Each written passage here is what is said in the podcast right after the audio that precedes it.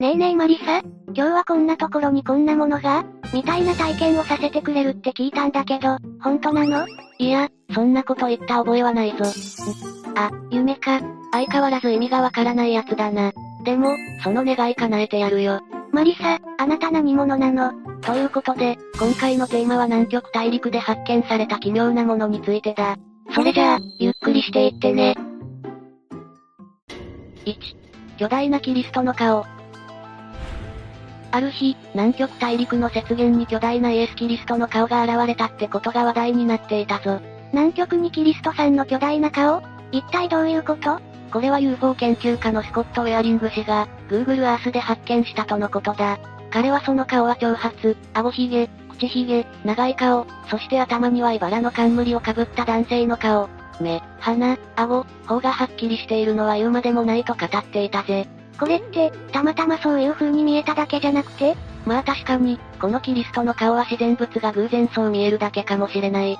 だけどこの大陸について彼は、そもそもイエス・キリストは混沌とした初期の人類が悟りを開くのを助け、道徳と規則を植え付けるために地球へ来た宇宙人である。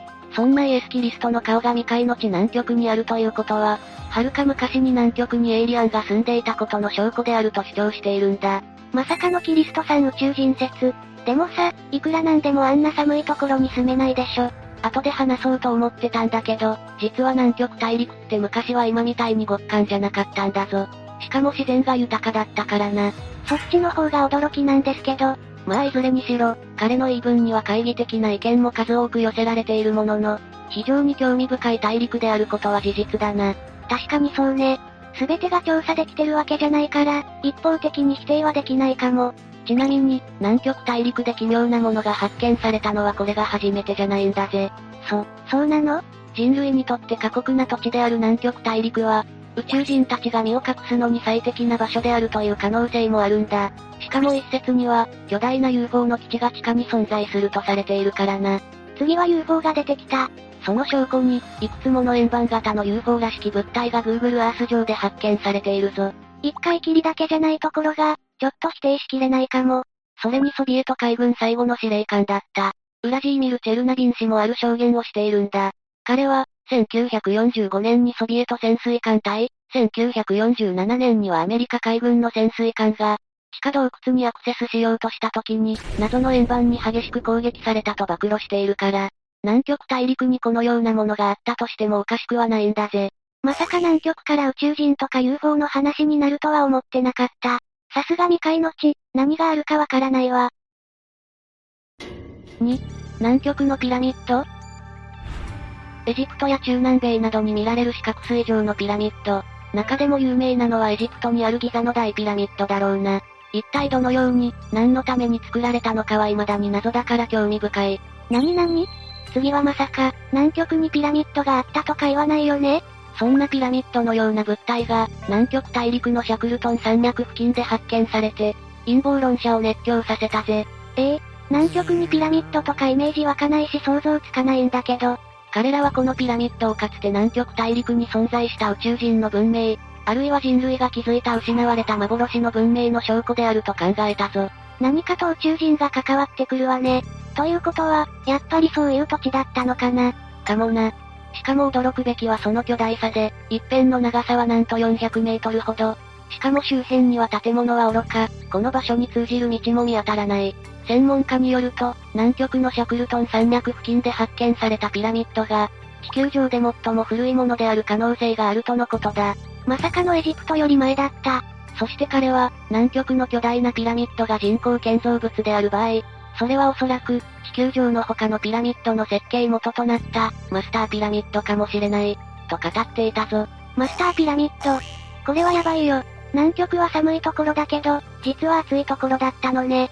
ここまで霊夢をその気にさせておいて申し訳ないんだけど、地質学者によればこの南極大陸のピラミッドは、ヌナタクという侵食によってできた、地形の一つと見られるとのことだ。どうやら100年近く前に行われたイギリスの南極探査ですでに発見されていたものらしくて、明らかに山だろう、という意見も多い。一人でテンション上がって、なんかめっちゃ恥ずかしいんだけど、このピラミッドは全長360キロに及ぶエルスワース山脈をなす山頂の一つで、胸部以外が氷床で埋もれたから、このようなピラミッド型に見えているそうだ。でもその真実は、南極のピラミッドでしっかりと実地調査を行わない限りはわからないぜ。ってことは、マスターピラミッドの可能性ありってことだよね？だな。まあ実際にヌナタクって現象が報告されている以上は、人工物よりも自然の造形だって考えた方が妥当かもしれないけど。いや、私は南極のピラミッドがマスターピラミッドだって信じることにするわ。ここまで熱狂的になるって、一体どこに惹かれたんだよ。3、アメフトボールのような、巨大軟殻卵。続いては、まさかの巨大な卵だ。待って、さすがに南極で巨大な卵発見っていうのはちょっと無理あるでしょ。というのも10年ほど前に南極でアメフトのボールくらいの化石が発見されて、それはザ、真空、物体と名付けられたんだ。それ以来この謎の物体について様々な議論が交わされてきたんだけど、研究を進めていった結果、ついに正体が判明したぞ。キリスト、ピラミッドときて次は謎の卵。これはどうやら6800年前に絶滅したとされる大型の海生爬虫類か、もしくは恐竜が生んだ柔らかい殻を持つ卵だったという結論に至ったぜ。しかもこれまでに発見されたものとしては、最大の大きさだからな。ザシンク。悪くないかも。この卵の化石は、2011年に南極でチリの研究グループによって発掘されて、それはアメフトボールくらいの大きさで、どことなくジャガイモに似ているんだ。しかも横断面の分析からは、軟膜に似た層構造と、それよりずっと薄くて硬い外装が確認されたぜ。これってさ、やっぱり古代に生きてた恐竜の卵だったんじゃない？というか、そうであってほしい。さらに科学的な分析によって、周囲の堆積物とははっきりと違う乱獲があり、もともとは生きた組織だったことが示されたぞ。テキサス大学の教授は、こうした卵がこれほどまでに大きくなれるとは知りませんでした。大型の海生爬虫類のものだと推測していますが、そうだとすれば、そうした動物のユニークな生殖戦略を示していると思われますと述べていた。ってことは恐竜じゃなくて大きな爬虫類の卵ってことなの？いや、実はこの巨大な卵を産んだ生物の正体は相変わらず謎のままだ。このサイズの卵となると、17世紀までマダガスカルに生息していた巨鳥である、エピオルニスのものくらいしか現段階では知られていないぜ。まあ正直、その巨鳥の卵だとしても十分すごいんだけどね。現在のところ海生爬虫類か恐竜かの、二つの仮説が立てられてるけど、現時点でははっきりしていないというのが現状だな。これは気になる発見だったわ。復元させて付加させて買いたいわね。4. 謎の古代生物。卵として続いては、謎の生物が発見されたぞ。どんどん進化していく。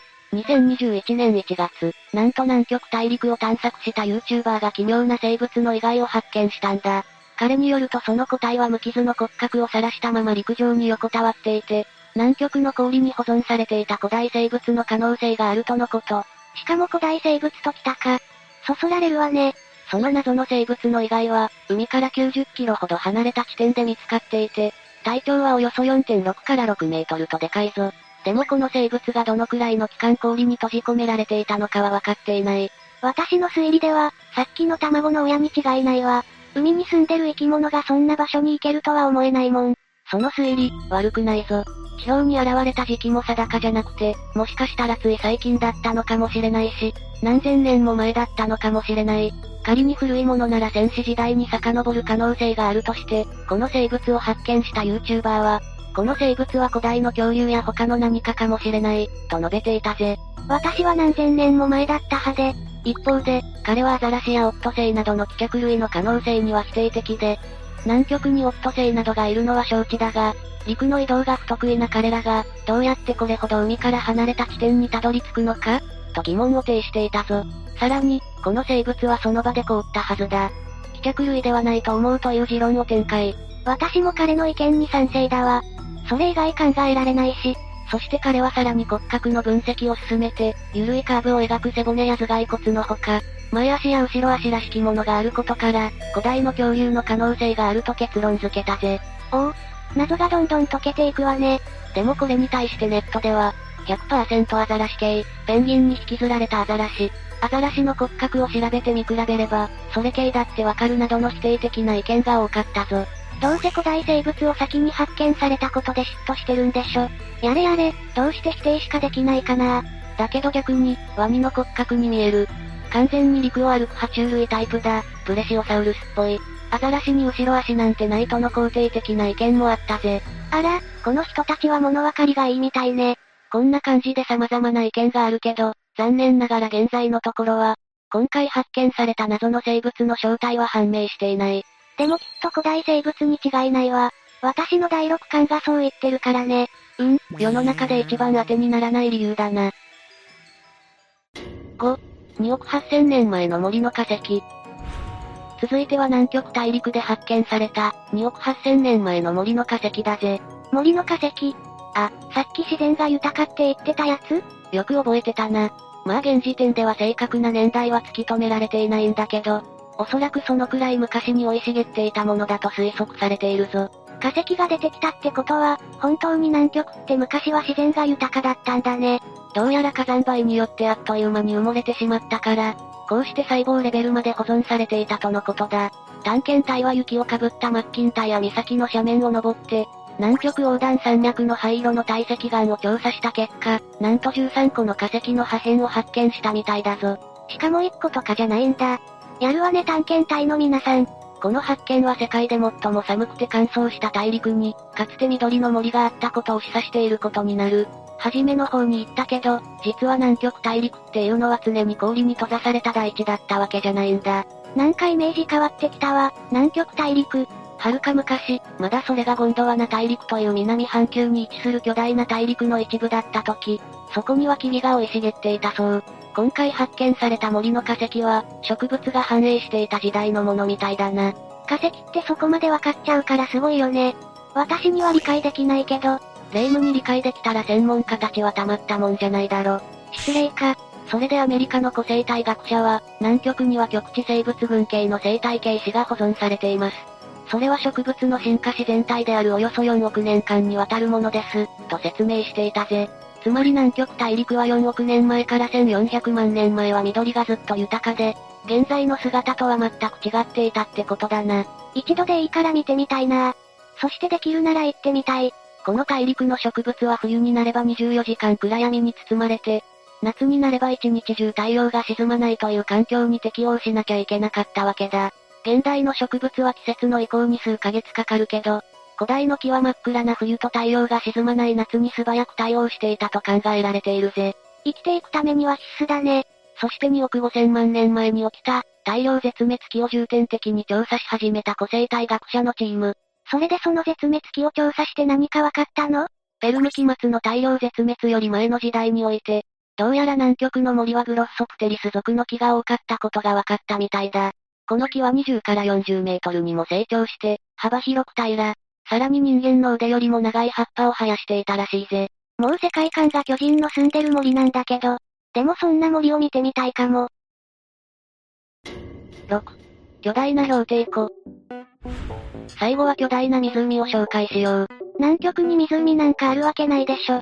寒くて凍っちゃうよ。大陸の99%が氷に覆われた土地である南極大陸は、厳しい気候や遠く離れているために研究を十分に進めることができなくて、謎に包まれていることが多いわけだ。